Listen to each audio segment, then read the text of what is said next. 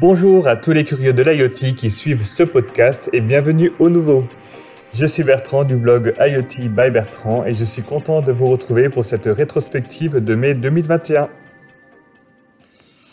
Et nous allons commencer avec un pas de plus dans l'autonomie des objets nomades.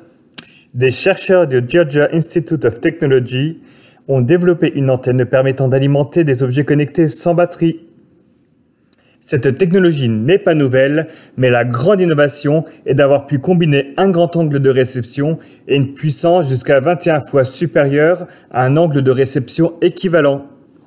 Les articles ne précisent pas la puissance générée, mais indiquent un fonctionnement jusqu'à 180 mètres de distance par rapport à l'antenne émettrice. La technologie n'est pour l'instant adaptée qu'au réseau 5G des États-Unis, qui fonctionne avec des fréquences différentes de l'Europe. Certes, nous ne verrons pas cette technologie dès demain dans nos smartphones et objets nomades, mais la recherche scientifique montre un futur prometteur. Nous allons continuer par Wave, une entreprise du groupe Claire qui propose une vanne connectée. Ce n'est certes pas la première vanne connectée du marché, cependant leur approche est intéressante dans le sens où, à partir d'une plateforme technique de vanne connectée en LoRa ou Sigfox, ils proposent des fonctionnalités spécifiques aux besoins de gestion en réseau d'eau. La version Save permet de détecter les fuites et les surconsommations. Move, quant à elle, active l'eau en cas de détection de présence.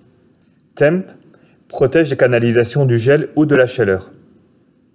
Et Clean, enfin, intègre une purge automatique pour préserver la qualité de l'eau.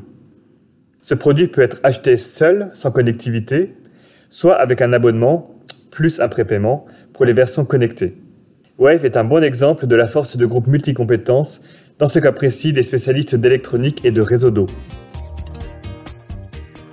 Il est difficile pour moi de vous proposer une newsletter sans vous parler de l'actualité de Chip, CHIP, qui a changé ce mois-ci de nom pour s'appeler Matter. En parallèle, la Zigbee Alliance a également été renommée pour devenir la Connectivity Standard Alliance, CSA. Cette nouvelle organisation reprendra la roadmap de la Zigbee Alliance, mais son nom sera plus représentatif du travail large réalisé sur la connectivité. Le CSA spécifie en effet le Zigbee, Matter, Dot Dot, qui permet d'unifier les langages entre les produits, Smart Energy, spécifique pour les appareils de comptage et de contrôle d'énergie, Green Power pour la gestion de produits sur batterie, RF4CE, qui est une optimisation du Zigbee avec une faible latence, et enfin le Jupiter Mesh, un réseau mesh pour l'industrie et les smart cities. Signify, qui gère la gamme Philips Hue, la fameuse, en a profité pour annoncer quelques jours après la mise à jour d'ici la fin de l'année de son pont en Thread afin de s'intégrer dans un environnement Matter. Les ampoules ne pourront pas se connecter en direct, mais devront utiliser le pont U pour pouvoir s'intégrer à l'environnement Matter, comme le prévoit la spécification de ce nouveau protocole. Et je vous propose de finir avec l'Union européenne qui montre régulièrement sa volonté d'investir dans le développement durable. Un projet lancé fin de l'année dernière du nom de Estia, H-E-S-T-I-A, pour Holistic Demand Response Service for European Residential Communities a pour but d'impliquer les habitants du continent dans l'adaptation de leur consommation en fonction de la charge du réseau électrique, en communiquant et échangeant avec eux en temps réel. Cela ne pourra bien sûr pas se faire sans l'Internet des objets. Ce projet fait collaborer plusieurs entités publiques et privées de différents domaines avec ce but commun. Avec un budget de plus de 7 millions d'euros, nous sommes impatients de voir le résultat de ce projet fin 2023. À suivre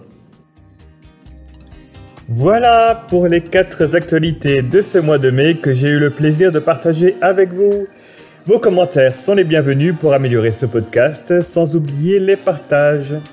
Je vous donne rendez-vous sur mon blog à l'adresse iotbybertrand et vous dis au mois prochain.